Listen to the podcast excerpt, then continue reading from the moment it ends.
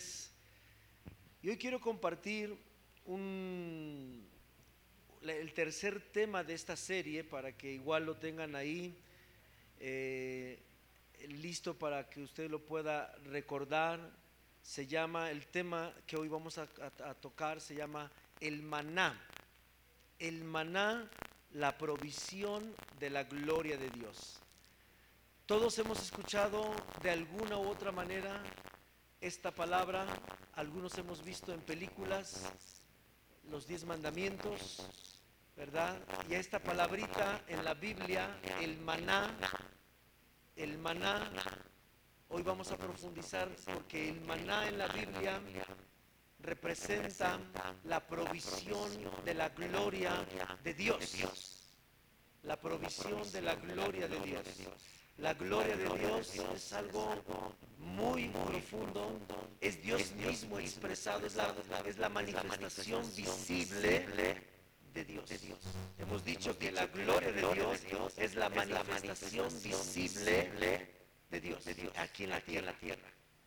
Lo comentaba yo la yo la es como el interfaz, hablando, hablando de computadoras que, hay, hay, un aparato, está la computadora y hay una interfaz que es otro aparato, que, utiliza el lenguaje para, para traducir lo que este aparato dice, lo que otra persona va a leer, lo que ese aparato dice, se conoce interfaz. Así Dios, Dios, Dios existe y está en el tercer cielo y él tiene, atributos y tiene, tiene muchas, características. Él es el Espíritu, se puede, puede manifestar tierra, tierra. Y usa, un término llamado, gloria, un término, en hebreo que significa kabod, la, gloria, el Shekinah.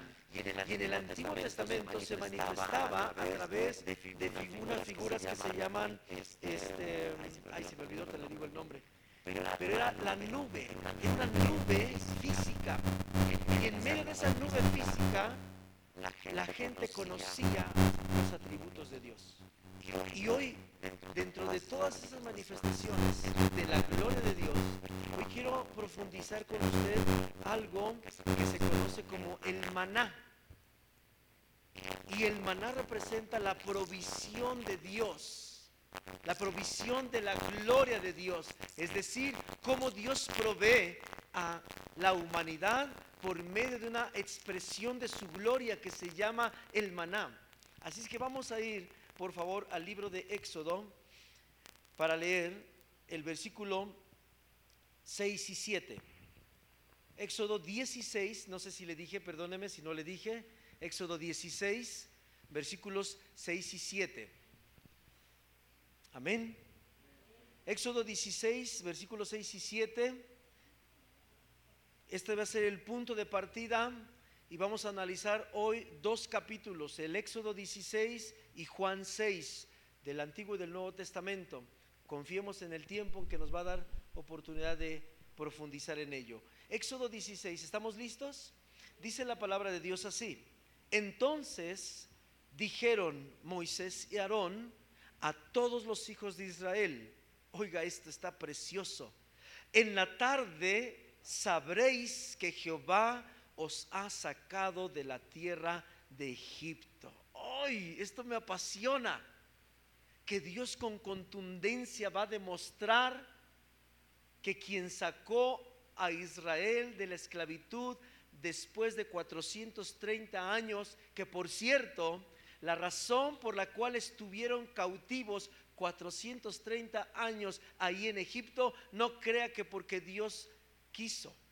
Fue por la rebeldía y la desobediencia del pueblo de Israel. Eso nos va a llevar al contexto de cómo es la gloria. Dice esta parte que Moisés y Aarón, que eran las personas que Dios había escogido para anunciarle al pueblo de Israel, estaban dando una noticia extraordinaria. Lástima que no había voceros en aquel tiempo como el periódico. Extra, extra. Hoy en la tarde van a ver la gloria de Dios. Así diría el, si fuera yo periodiquero. Oiga, Moisés está diciendo, en la tarde vas a saber, esa palabra vas a saber significa no va a haber duda. No te va a quedar la menor incredulidad de que Dios te sacó de la esclavitud y te trajo a la libertad. Y eso nos hace falta a muchos.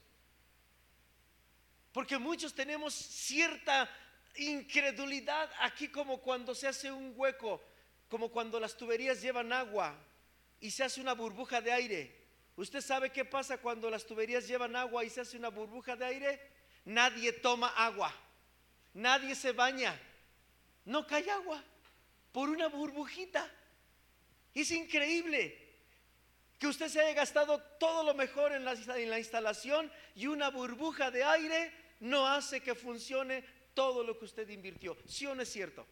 Aquí está mi hermano Raúl, mi hermano este, Rosalío, que conocen de esto y muchos conocen de esto.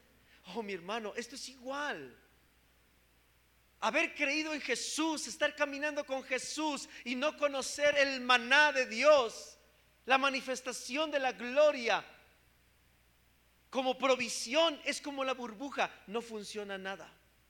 Y entonces Dios, entendiendo esta parte con el pueblo de Israel, ya les había dado varias semanas, diez plagas sobrenaturales si el pueblo de Dios las había visto con sus ojos. No había duda que Dios era quien había hecho todo lo que había sucedido. Sin embargo, ahí está el pueblo de Israel, dudando en su corazón, dudando en su corazón si era Dios o no el que los había sacado. Y ahorita le voy a explicar el contexto por qué sucede lo del maná y por qué Dios escogió el maná como la expresión de la gloria manifiesta en la tierra para, para contrarrestar toda duda y toda incredulidad. Dice aquí, en la tarde sabréis que Jehová os ha sacado de la tierra de Egipto. Ahí está, sabréis. Dios es especialista en convencer al que está sin estar convencido. ¿Sí se acuerda de Tomás? Tomás estaba no muy convencido de que de verdad Jesús había resucitado. ¿Y qué hizo Jesús? Llegó contundente con todo. ¿Se acuerda que le dijo? A ver, Tomás, me contaron tus amigos, los discípulos, que como que no, no crees. Jesús llegó y dijo, por favor, Tomás, mete tu mano aquí en la llaga, así de contundente. ¿Y cómo terminó Tomás? Fumigado creyendo, arrepentido porque no había creído. Así Dios en este pasaje. Pero él ve el 7, que es el punto central. Y a la mañana veréis, ¿qué cosa?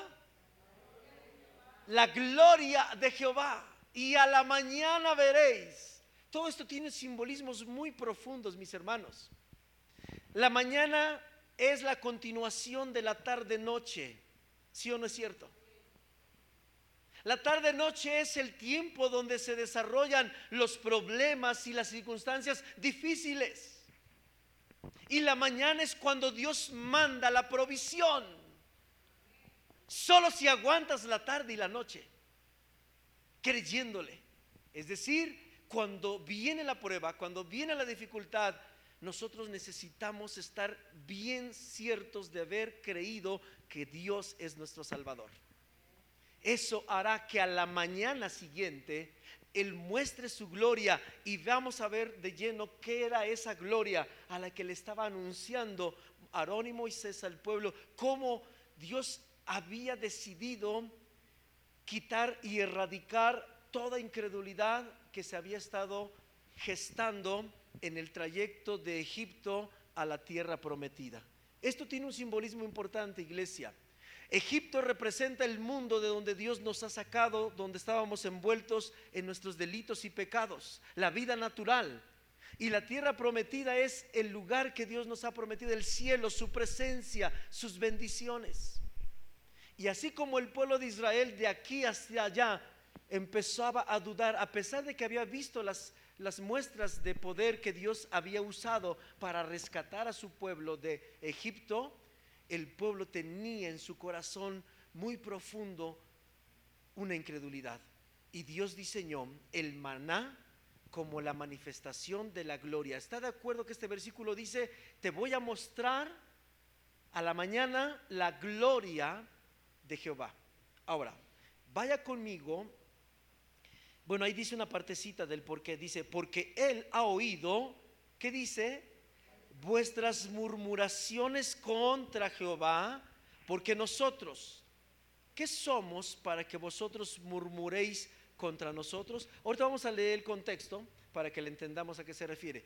Mire, para que culminemos estos dos textos, Juan 6:48. Alguien que encuentre Juan 6:48 es un versículo bien largo, así que alguien que lo quiera leer en voz alta. Eso de largo es una ironía, ¿de acuerdo? Está bien cortito el versículo. Mm. ¿Qué está diciendo Jesús? Yo soy el pan de vida. Estos dos contextos nos van a permitir entrar a conocer qué es el maná. Vamos a ir, por favor, a la Biblia, ahora sí, en Éxodo capítulo 16. Y vamos a deleitarnos en, gran, en varios versículos para entender. El título en la Biblia es posible que a usted también se lo tenga escrito. En mi Biblia dice, Dios da el maná. ¿También está en su Biblia? Dios da el maná. Esto tiene un sentido, es un título solamente, pero vamos a, estudiar esta, esta, este capítulo 16 de Éxodo y yo espero que usted nunca se olvide de Éxodo 16 a partir de hoy en su vida. Y de Juan capítulo 6. Que sean dos capítulos que realmente sostengan su fe. Porque aquí se nos explica lo que es el maná, lo que es la expresión de la gloria de Jehová a través del maná, que es cómo Dios suple, cómo Dios da, cómo Dios soluciona, cómo Dios provee, cómo Dios actúa este es el punto central del maná.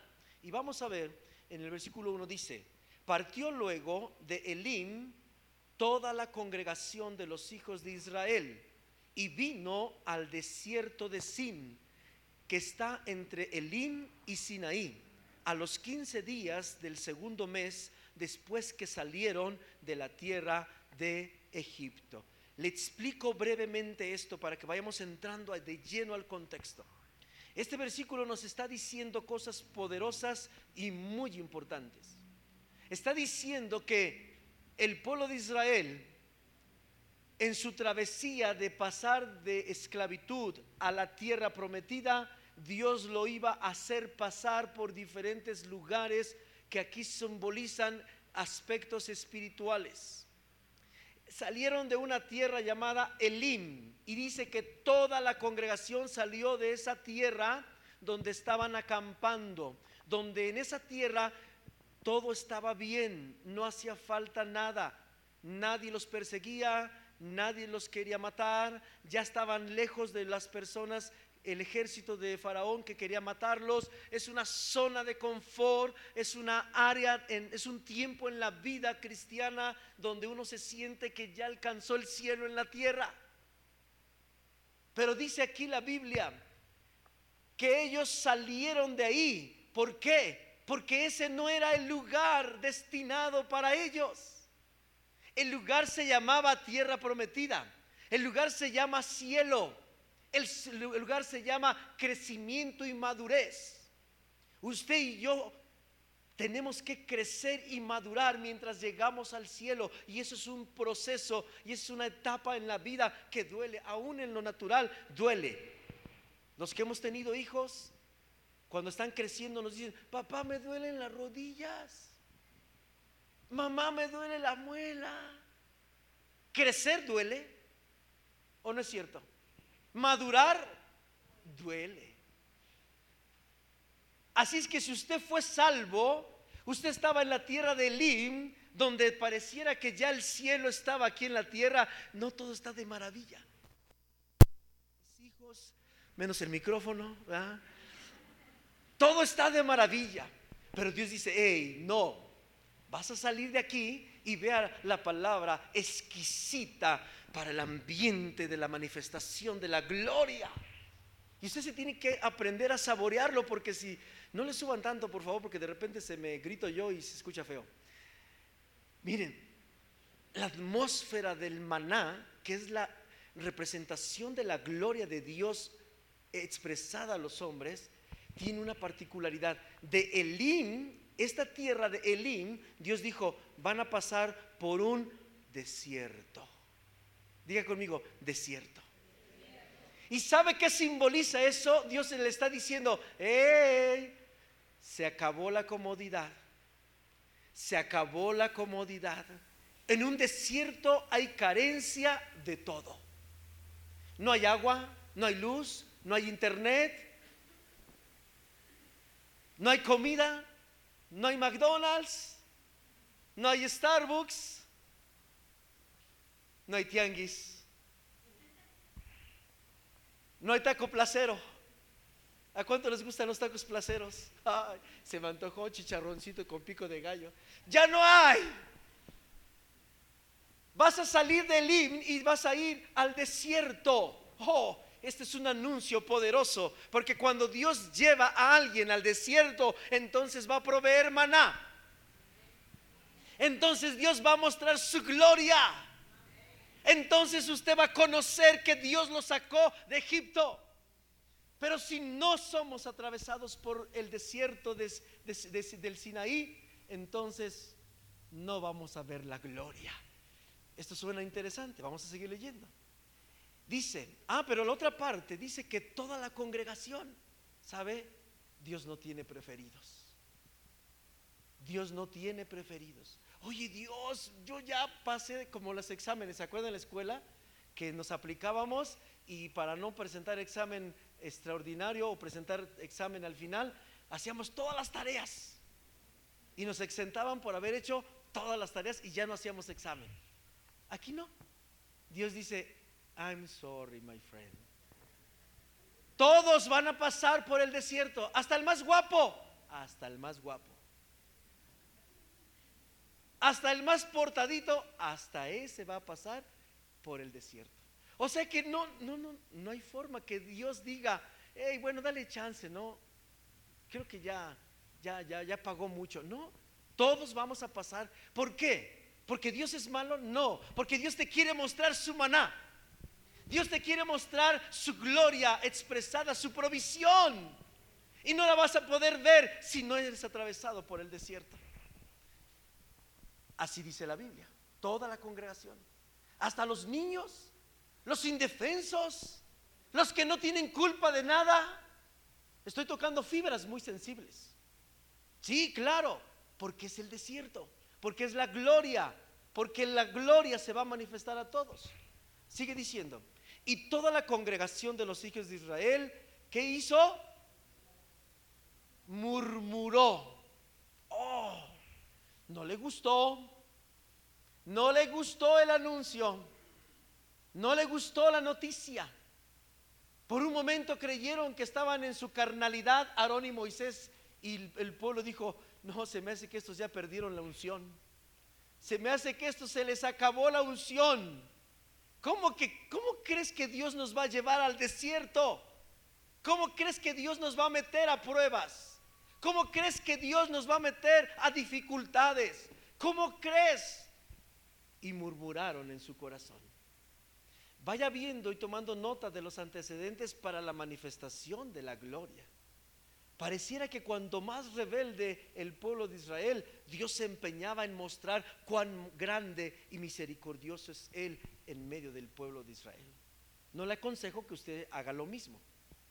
Es decir, no, no retemos a Dios, mi hermano, porque esto es una historia importante, pero es para aprender a no retar a Dios. ¿De acuerdo? Ok, tres, y les decían los hijos de Israel, fíjese nada más a tal punto. Este es lo que, lo que Dios quería erradicar con el maná, con la gloria. Y el pueblo decía, ojalá hubiéramos muerto por mano de Jehová en la tierra de Egipto cuando nos sentábamos a las ollas de carne, cuando comíamos pan hasta saciarnos pues no habéis pues nos habéis sacado a este desierto para matar de hambre a toda esta multitud. Oh, mi hermano, vea el antecedente de la manifestación de la gloria por medio del maná. Tiempos de dificultades profundas. Qué palabras tan profundas estos señores. ¿Para qué nos sacaste? Hubiéramos preferido morir allá. Allá teníamos por lo menos frijoles bueno, no sé si tenían frijoles ellos, pero como buen mexicano, así decimos, ¿no? Frijoles, por lo menos frijoles. Y es que muchos todavía sentimos en el corazón, ¿para qué vine a Cristo? Me dijeron que si venía Cristo, todos mis problemas se iban a resolver. Si alguien le dijo eso y si fui yo, perdóneme. Pero si alguien se lo dijo, no es correcto. Usted vino a Cristo porque es la voluntad de Dios salvarlo.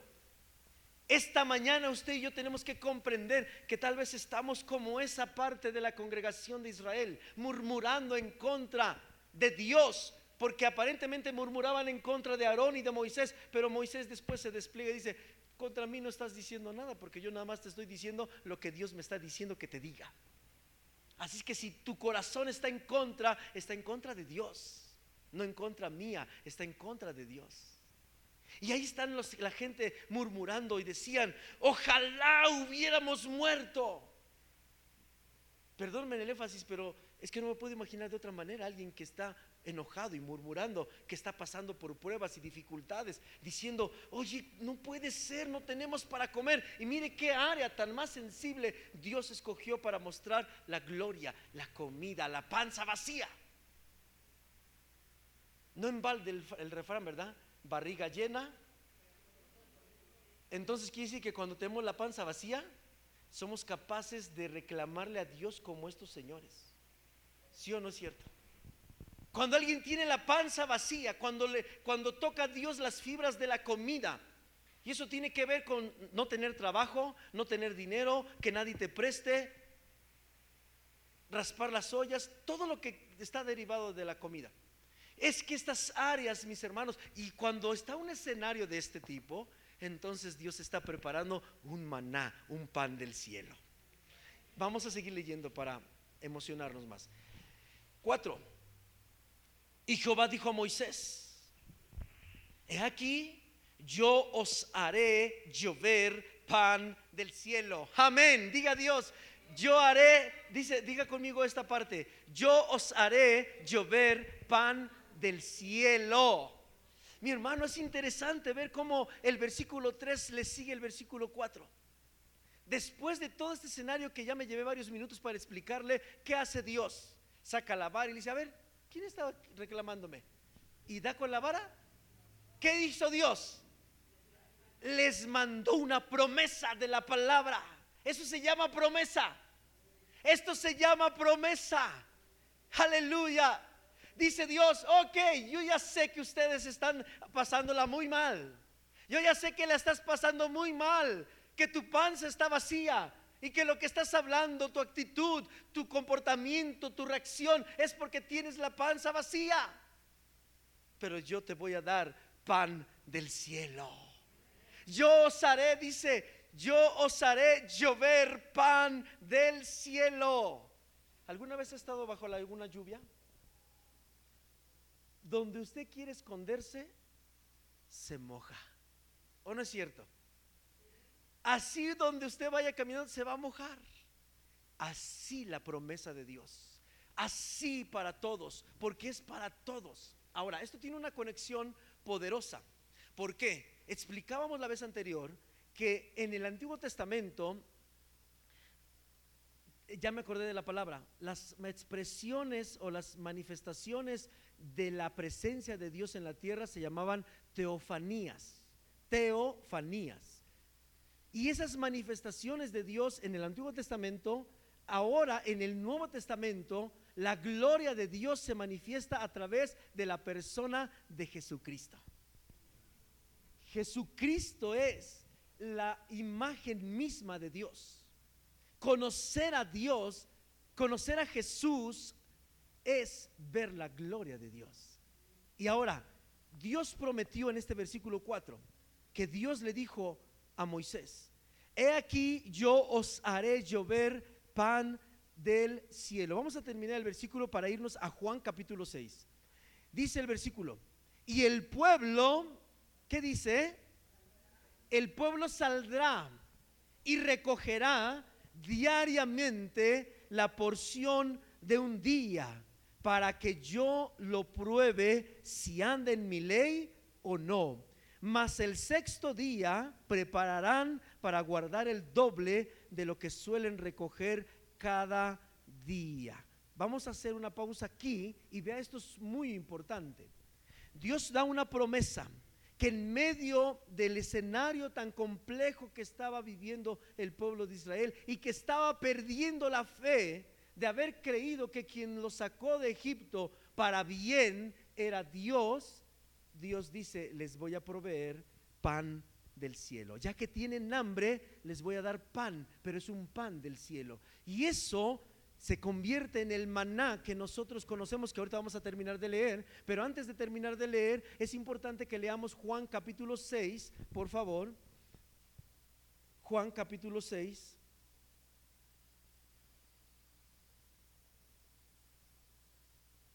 Porque allá hay cosas sumamente importantísimas. Juan capítulo 6 a partir del versículo 25. Son muchos versículos, pero este es el cumplimiento de lo que Dios le habló a Moisés en el capítulo 16 de Éxodo, cuando ellos estaban muriendo de hambre en el desierto, cuando estaban pasando las cosas mal, cuando uno está en un tiempo de la vida, mis hermanos, donde está todo mal.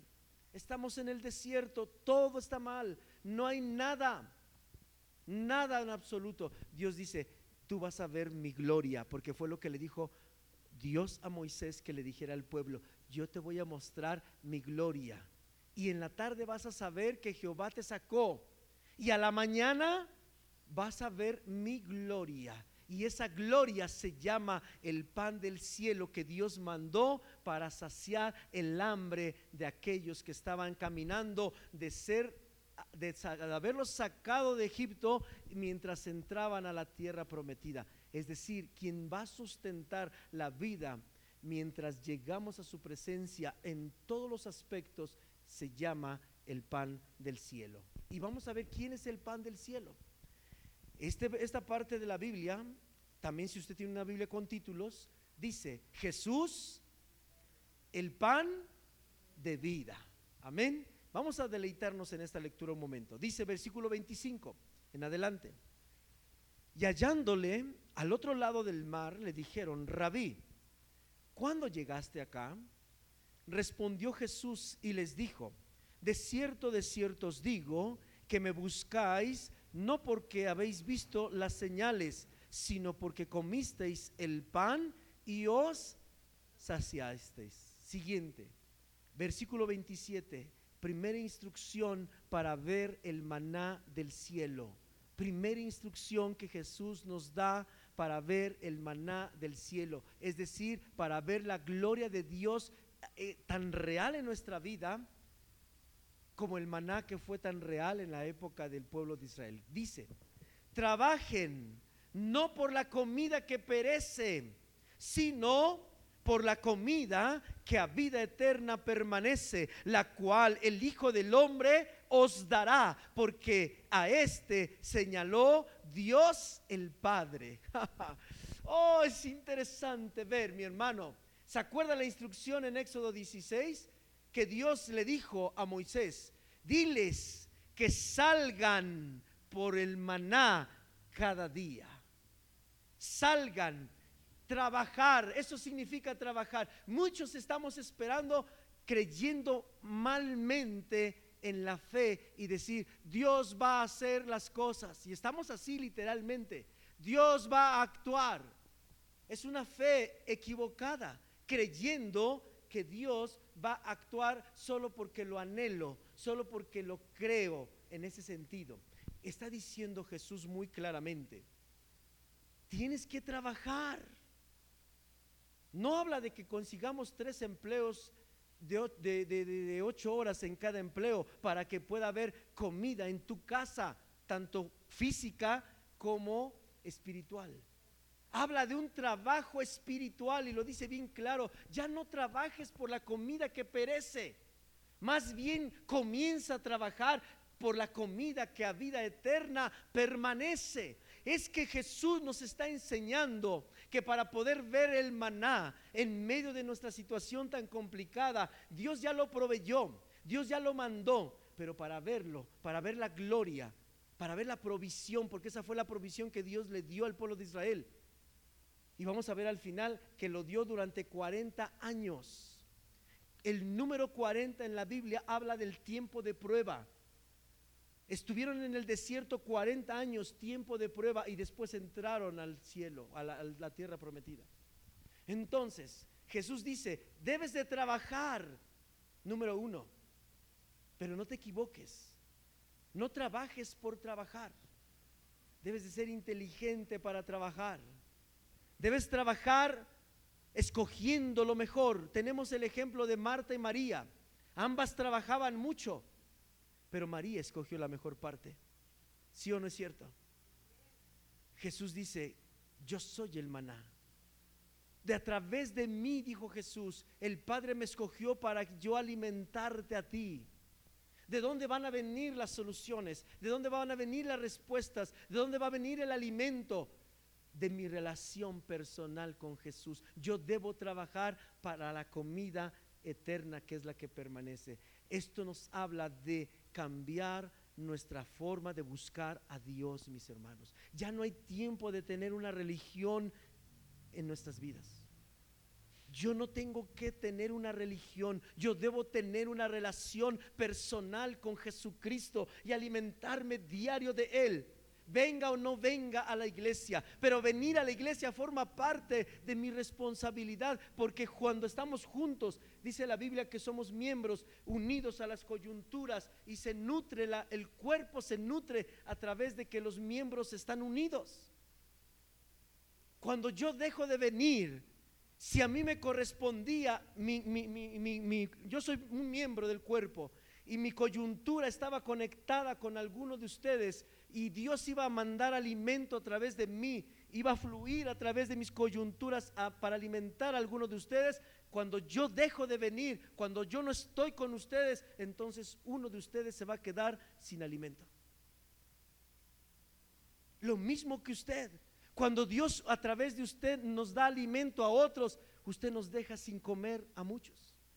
Su persona bendice, su fe bendice. Así es que debemos de trabajar, dice Jesús. Trabajad no por la comida que perece. Y vuelvo a repetirlo, no estamos fomentando el que usted no trabaje. Tiene que ser el mejor en su trabajo. Tiene que ser tan eficiente que tenga tiempo para buscar la comida que no perece. Me, llama la atención el caso de Pablo. Pablo dice que en el último recorrido, cuando ya lo iban a matar allá en Roma, dice la Biblia que estuvo dos años preso en lo que hoy conocemos como una casa de, no de seguridad, arraigo domiciliario, ese sería el término, el arraigo domiciliario es decir, está una persona presa, pero tiene una casa, no está en una cárcel.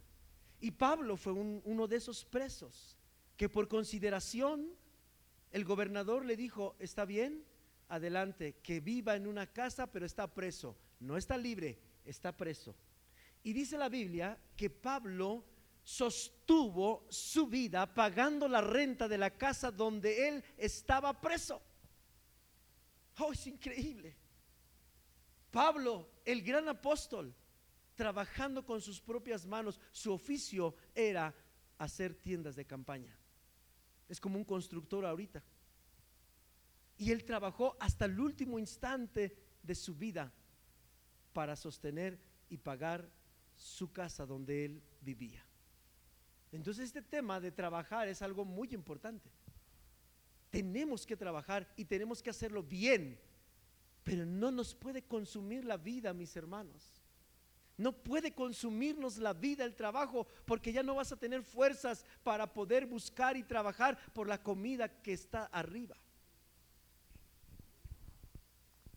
Si usted siente que su trabajo lo está absorbiendo, mi hermano tiene que orar a Dios y tiene que tomar decisiones, porque entonces no está trabajando para la comida que a vida eterna permanece. Es en serio, es en serio, es de veras. Está usted en un desierto y necesita ser alimentado y trabaja para la comida que lo va a sacar de ese desierto. Necesitamos tiempo. Ok, el 28. Entonces le dijeron, qué pregunta tan más importante, parece muy lógica, ¿verdad? Jesús les dice, oigan, ustedes trabajen, ¿qué onda con ustedes, chavos? ¿No están trabajando? Y fíjense lo que dicen estos señores. ¿Qué debemos hacer para poner en práctica las obras de Dios? La Biblia nos da la respuesta, mis hermanos. Trabajar para la comida que a vida eterna permanece, los discípulos lo tradujeron en esta pregunta. ¿Qué debemos hacer para poner las obras de Dios en ejecución? ¿Se fija? Trabajar para el reino, trabajar para la comida que nos va a mandar Dios a través de Jesús, que es el maná, que es la gloria manifestada como provisión, es, tengo que empezar a cambiar mi manera de pensar tengo que empezar a darme cuenta y hacerle las preguntas correctas a Dios, como aquel joven rico que le preguntó a Jesús, Jesús, ¿qué debo hacer para heredar la vida eterna? Nosotros tal vez tenemos que decirle, Señor, ¿cómo quieres que yo ponga en obra, en acción, mi fe que he puesto en ti? ¿Qué debo hacer para poner en práctica las obras de Dios? Señor, ¿te agrada mi fe? ¿La forma en la que yo creo en ti te agrada? lo que yo estoy viviendo, lo que yo estoy haciendo, ¿te agrada? ¿Está bien así o qué debo hacer? Son preguntas como esas. los discípulos nos introducen a entender el mensaje que Jesús les dijo, pónganse a trabajar. La Biblia no dice ahí que de inmediato fueron al puesto de periódicos a buscar empleo, ¿o sí? No consultaron una agencia de empleo, oye, sí es cierto, estamos sin hacer nada, estamos aquí nada más perdiendo el tiempo. No, se estaba refiriendo a la actitud de la persona, en el corazón de la persona. ¿Qué debes? No podemos descuidar. Mire, tal vez en lo natural podamos pasar uno, dos, tres meses sin trabajar. Cuatro, cinco, bueno, seis, bueno, un año ya siquiera, ¿no? Por eso se crearon las afores, para, para el desempleo. Y mire, usted se puede colgar de los papás, de la esposa, del esposo, de alguien en buena onda que lo ayude, pero no más. ¿Está de acuerdo? Eso se puede pasar, porque lo único que va a pasar es que se va a ver más flaco. Pero no puede dejar pasar, dejar de trabajar un solo instante de su vida en la comida eterna. Eso sí no lo podemos dejar pasar. No lo puede dejar pasar. No puede dejar pasar un solo segundo sin trabajar para la comida eterna. Pablo dijo algo muy importante respecto a este tema. El que no trabaje, vaya y pídale a su pariente que sí trabajó. Así dijo Jesús, así dijo Pablo, perdón. ¿Alguien se acuerda cómo el Señor Pablo dijo respecto a eso? Que el que no trabaje Oh, esto es importante. Si tú no trabajas para que el maná que ya fue dado por Dios, no vas a ver la gloria, no va a haber provisión para ti. Si tú no sales a recoger el maná, nadie lo va a recoger por ti. Y no porque haya envidia. Quiero que vea esto, iglesia. En la instrucción de Éxodo 16, Moisés, Dios le dijo a Moisés, dile a todo el pueblo que salga y que recoja diariamente lo que va a necesitar, lo que él necesite. Dios no permitió que otro trabajara por otro. Dios no permitió que los papás dijeran, ay, mi hijita chula, preciosa, ¿cómo vas a ensuciarte tus manitas? Porque lo tienen que recoger del suelo.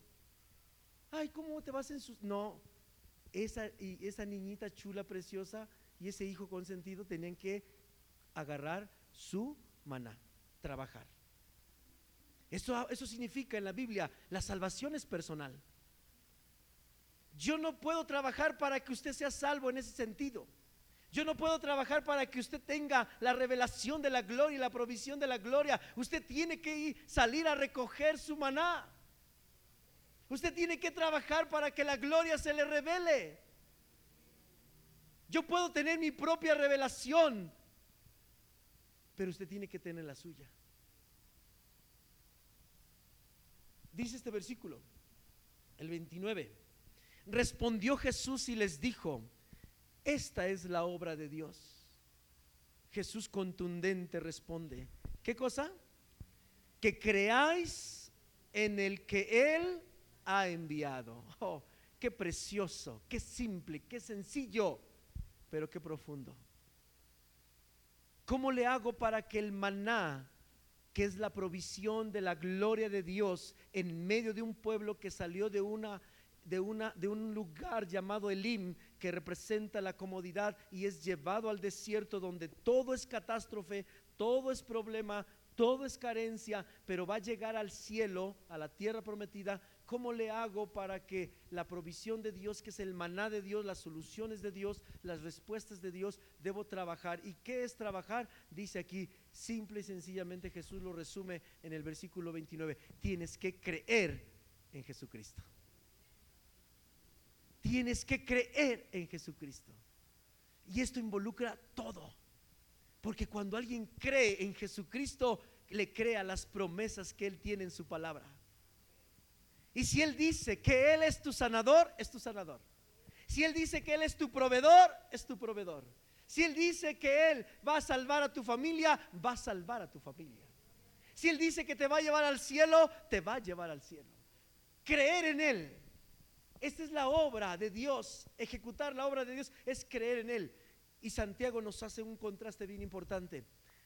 La forma en la que nosotros manifestamos que creemos en Él es la forma en la que nos comportamos. Nuestras obras hablan de nuestra fe. No puedo decir que estoy confiando en Dios con una pistola abajo de mi almohada para que no se metan en mi casa. Oh, no, no. No puedo. Así es, es cuchillo, arma, espada. No puedo estar, necesito creer en Él. Si Él te dijo, yo voy a estar contigo todos los días, hasta el fin, tienes que creerlo. Y entonces verás la gloria. Entonces veremos la gloria. Ok, qué interesante todo esto, espero que también para usted lo sea. Vamos a ir terminando. Por favor, vamos, voy a seguir leyendo. Dice, le dijeron entonces, Fíjense nada más estos señores de edad que para darles unas cachetadas. ¿A poco no? Ah, me dan ganas así como de, uy, cuates, no se pasen de listos. Fíjense todavía, se ponen a altercar con Dios. ¿Conoce usted a alguien que se pone a altercar? O sea, ya Dios te está hablando para que te convenzas y tú todavía, como los de los de la escuela, maestro, una pregunta más. Así que fíjese cómo le, haces, le dicen eso. Le dijeron entonces, no les bastó y le dicen en tono de pregunta severa, ¿qué señal pues haces tú para que veamos y te creamos? ¿Qué obra haces? Oh, esto suena como un corazón resentido. Si eres Dios, a ver si sí es cierto, que se aparezca mi nombre con letras de oro allí en el cielo ahorita. Muchos retamos a Dios así. ¿Qué obra vas a hacer Jesús para ver si sí es cierto que vas a dar el pan de vida? Si sí es cierto, de verdad, si de verdad eres tú, órale, va, voy a creer en ti, pero que haga, que pase esto, que pase aquello. Estamos muy lejos de que el maná lo puedas recoger, de que la gloria se, la gloria no es el cumplimiento de un berrinche de una persona. Qué pregunta tan fuera de lugar. Y al mismo tiempo nosotros no nos damos cuenta que muchas veces estamos ahí, en, esa, en ese fuera de lugar, preguntándole a Dios, Dios, si eres tú realmente, no sé, que consiga yo un trabajo donde me paguen dos millones de dólares. No, no hagamos preguntas a Dios dudando de lo que Él dice. ¿Cuántos creen que Dios es verdadero? Entonces no preguntemos al que es verdadero creámosle al que es verdadero. Amén. Sigue diciendo, nuestros padres, fíjense, aquí entra la conexión del maná. Nuestros padres comieron el maná en el desierto, como está escrito, pan del cielo les dio a comer. Pan del cielo, solución divina. Es lo que está diciendo. Pan del cielo significa solución divina, provisión divina, provisión sobrenatural. Ellos lo vieron porque no había panaderos, no había maquinaria, no había agricultura. De la nada, simplemente como lluvia cayó, es provisión del cielo. Muchos de nuestros problemas, mis hermanos, necesitan pan del cielo. Muchas de nuestras circunstancias necesitan la provisión de Dios que Dios le dio al pueblo de Israel, que era la manifestación de su gloria a través del maná. Pero el requisito ahí estaba. El segundo requisito que ahorita vamos a entrar, porque el tiempo se me está acabando, es que Dios les dijo a estos señores, quiero que diario recojan de lunes a sábado, vamos a pensar en nuestro, en nuestro calendario, siete días de la semana, seis de ellos, diario vas a recoger cada uno lo que necesite. Se acaba. Al séptimo día no vas a recoger, por el día seis vas a recoger doble para que el séptimo día lo consagres a Dios. No tengas necesidad ni motivo de no buscar a Dios. Esto significa que la provisión de Dios que Dios manda alcanza para resolver nuestros problemas y para dedicarle tiempo en la búsqueda de Dios. Pero ¿qué fue lo que pasó aquí, mis hermanos? Ellos desobedecieron. Muchos empezaron a recoger más de la cantidad necesaria. ¿Sabe cómo se llama eso? Duda, incredulidad. No, por si las moscas. ¿Qué tal si mañana no hay? Mejor doble.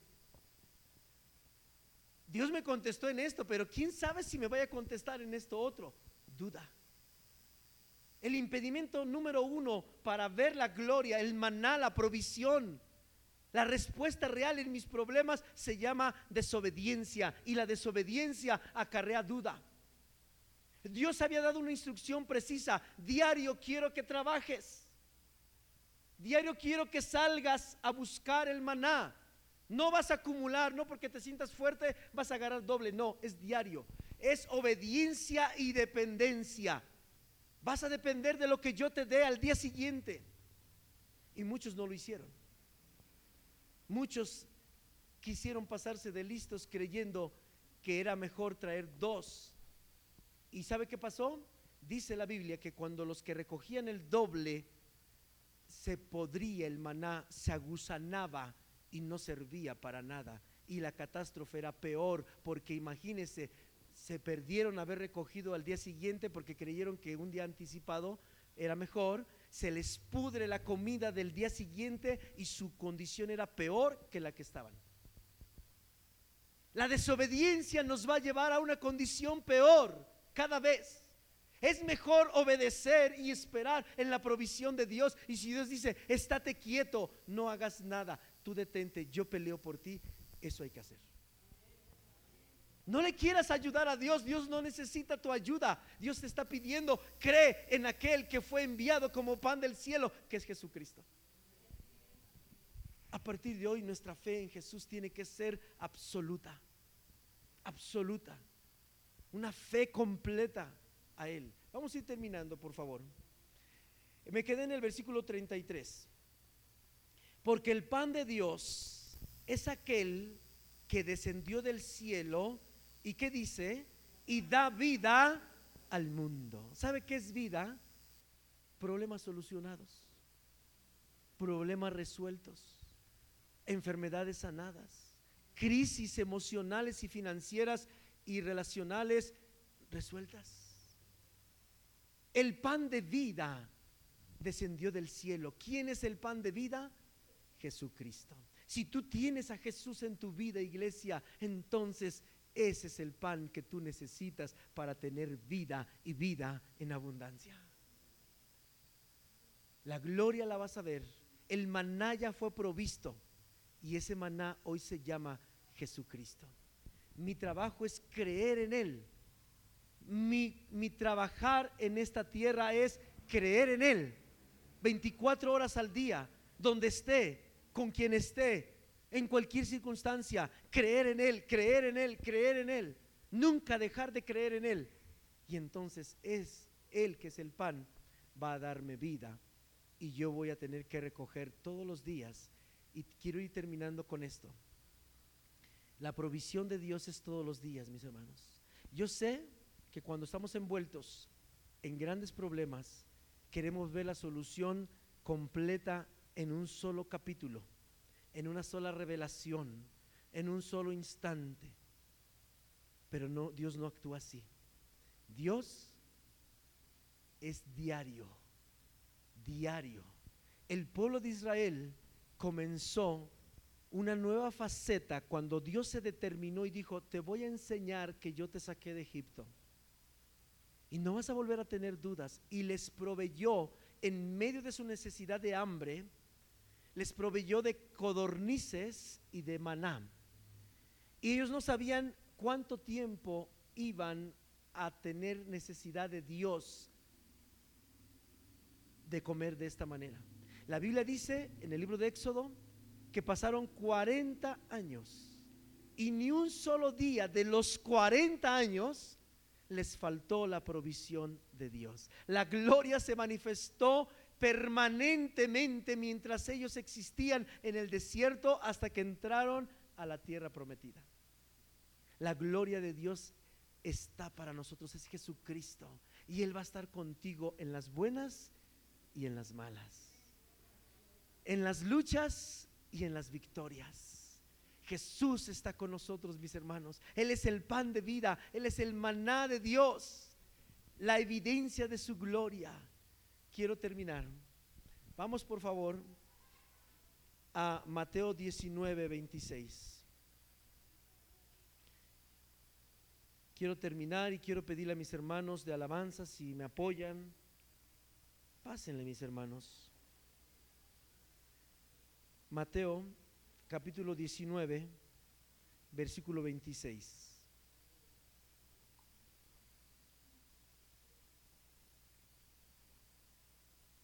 Una frase que el pueblo de Israel le reclamó a Dios.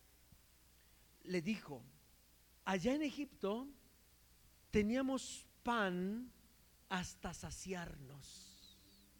Esta palabra saciarnos tiene que ver con la satisfacción completa que un ser humano necesita de parte de Dios en su intelecto, en sus emociones y en su cuerpo. La gente buscamos saciarnos, no nos conformamos con menos que saciarnos.